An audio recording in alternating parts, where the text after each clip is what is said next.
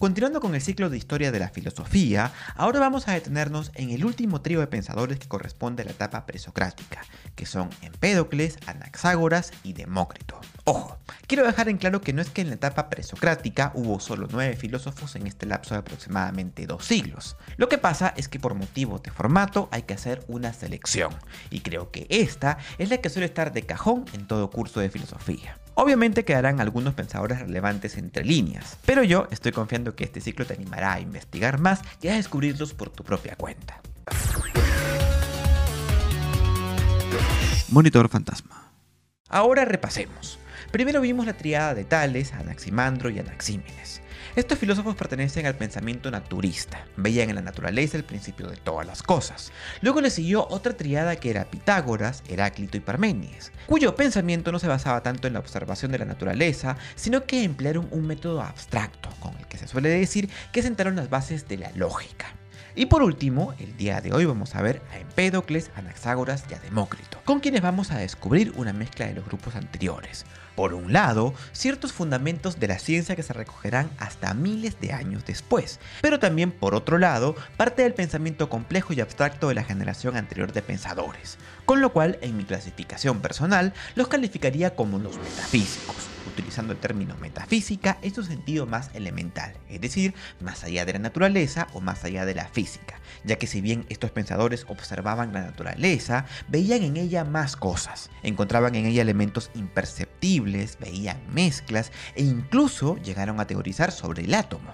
Repito que esta clasificación es mía, probablemente en los libros de filosofía que leas o en el aula emplearán otros métodos. Por ejemplo, a estos pensadores se les puede clasificar por escuelas o de acuerdo a la geografía política de la antigua Grecia. O incluso se les podría clasificar haciendo algo parecido a lo que estoy haciendo, pero con otros nombres u otras figuras. En realidad no importa mucho.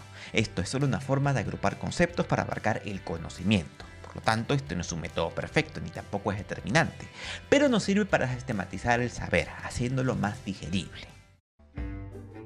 Empédocles nació cerca del año 482 antes de nuestra era. Empédocles era el tipo de filósofo que se presentaba a sí mismo como profeta y su filosofía tenía como componente la mística y la prédica del Zafairos, que era la divinidad en la cual todo estaba mezclado en armonía. De hecho, tras su muerte, algunos de sus discípulos propusieron adorarlo como a un dios. Vale, esta tendencia puede sonar quizás un poco disonante, pero vamos a ver que también se ha repetido en otros pensadores como en Pitágoras.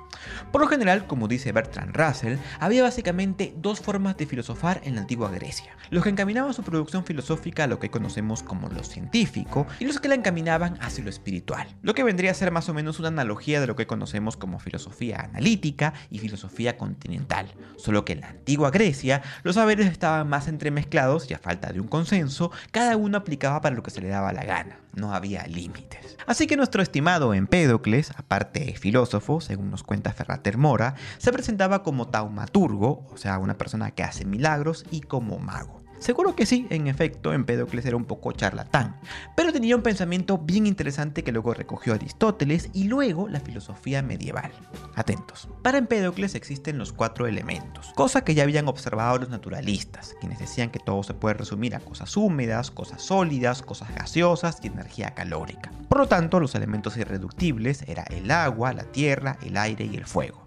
Pero mientras los predecesores de Empédocles se peleaban por decir cuál era la sustancia más importante, la que regía o la que daba origen a las otras tres, Empédocles apostó a ganador y dijo son las cuatro a la vez. Es decir, mi arjé o principio de todo es el agua, la tierra, el aire y el fuego, pero no como cosas separadas sino mezcladas en armonía. O sea, ya para que quede claro, no es que todo es agua como decía Tales, o que todo es viento como decía Anaxímenes, o que los cuatro elementos son en realidad la construcción de una sustancia imperceptible llamada el apeiron como decía Anaximandro, y mucho menos es el número pitagórico, el continuo fluir en Heráclito o el ser inmóvil en Parménides. En Empédocles son los cuatro elementos que en distintas proporciones y mezclados entre sí posibilitan todo lo que existe.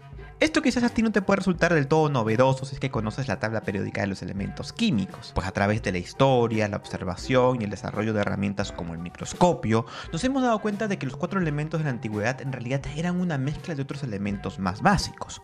Sin embargo, la idea de Empédocles no desatiende la lógica de la química actual.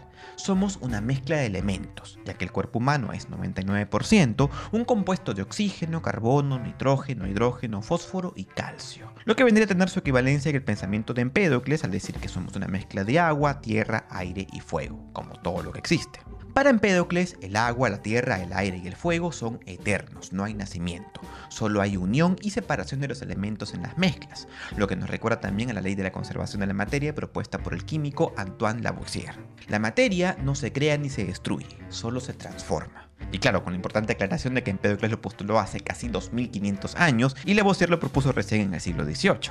Pero, ¿a qué se debe la unión y la separación de los elementos? Bueno, aquí es donde Empédocles se pone místico.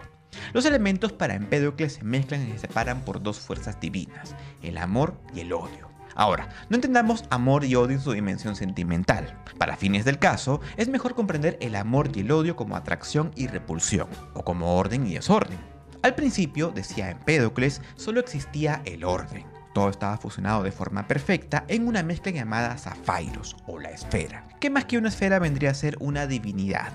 Pero este Zafairos, a diferencia de la propuesta parmenidiana panteísta, no es perfecta ni móvil, sino que es susceptible al desorden que es lo que genera que esta mezcla armoniosa se desordene y cree seres particulares, para luego, al llegar al caos extremo, regresar a la armonía inicial de manera cíclica.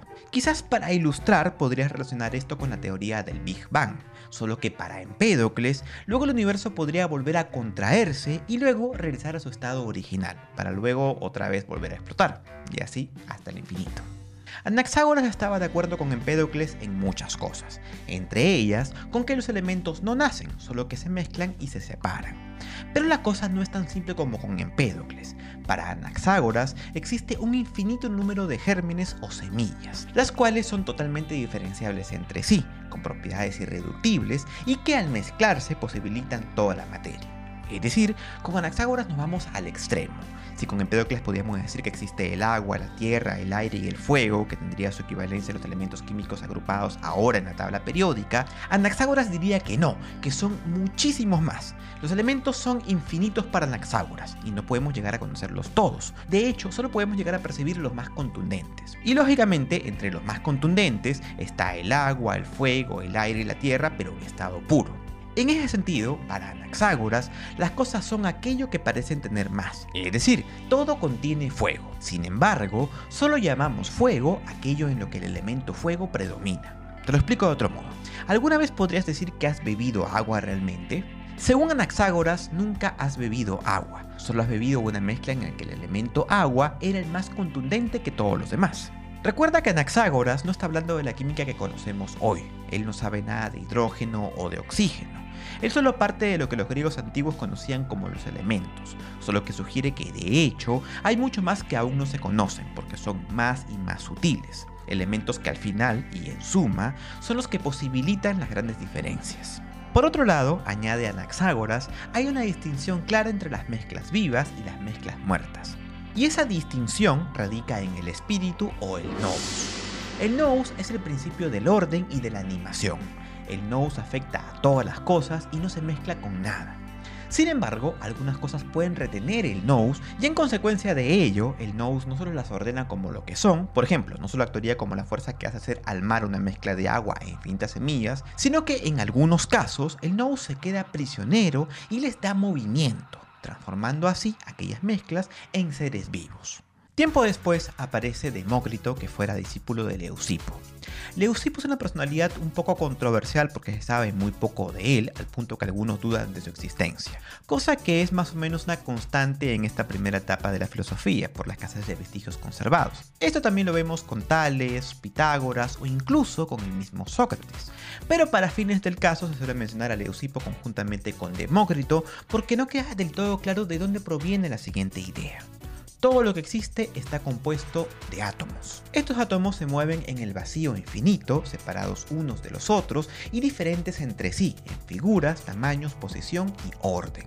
Y no, por si te lo estás preguntando, este conocimiento no fue compartido por alienígenas ancestrales o algo parecido, sino que ya venía siendo consecuencia del pensamiento de la época. Un pensamiento que pertenecía a la ciencia de aquel entonces, que no era una ciencia experimental, pero que llegaba a las mismas conclusiones. Razón por la cual en varias ocasiones he dicho, la ciencia de hoy era la filosofía de su momento.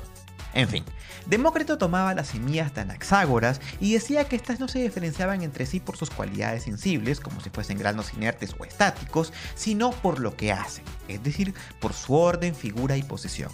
Los átomos se mueven, están en continuo movimiento. Y ese movimiento distinto entre unos y otros dibuja figuras diferentes, que mezcladas unas con otras dan como origen todo lo que existe. Y así es como Demócrito da la solución definitiva al problema del arjé, que como tema filosófico cierra este episodio de los primeros 200 años en la historia del pensamiento, en el cual se dijo bastante, algunas ideas más sensatas que otras, pero todas contribuyeron a este gran tema de discusión que al final, fuera pleitos, solo tiene como fin darnos respuestas cada vez más acertadas. Si te gustó este video y quieres venir por más, te invito a suscribirte a mi canal y a seguirme por las redes sociales, por Facebook, Twitter e Instagram. De momento se despide Tito mío Josué y espero verte en una muy próxima oportunidad. Per aspera, hasta